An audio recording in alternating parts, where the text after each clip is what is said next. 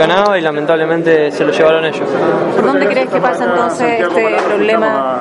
¿Será un planteamiento táctico mal realizado? Eh, ¿Hubo cambio en el segundo tiempo? A tu parecer, ¿dónde, ¿por dónde pasa este, este bajo nivel futbolístico que se ve y también de individualidades acá en casa?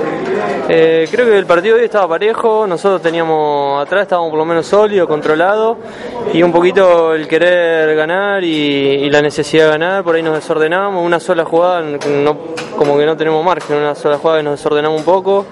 Eh, le dimos facilidad para sacar el centro y, bueno, y nos hicieron el gol y después eh, tuvimos algunas otras opciones para empatarlo, pero nuevamente se nos complicó. Ahora Santiago se viene un partido este sábado a las 6 de la tarde acá frente a Magallanes. Imagino que están ya con la presión, ¿no es cierto?, de no jugar bien en casa, de no poder lograr hasta ahora, ¿no cierto?, después de 10 fechas, eh, quedarse con el triunfo acá en casa somos conscientes de la situación, así que vamos a tener que buscar la vuelta de alguna manera para empezar a ganar y, tratar de salir de esta situación que la verdad que, a nadie le gusta. Ahora la posición en cancha, ¿no es cierto? Se sabe que te entiendes de acuerdo a la, posición en cancha en la cual te ha tocado compartir con el Pato Chobo. Hoy eh, en lo personal se vio Villo, eh, a Patricio Chobo un poco más lento, ¿no es cierto? Hubo un par de jugadas, un par de balones que quisiste colocarle y sin embargo no, no hubo caso.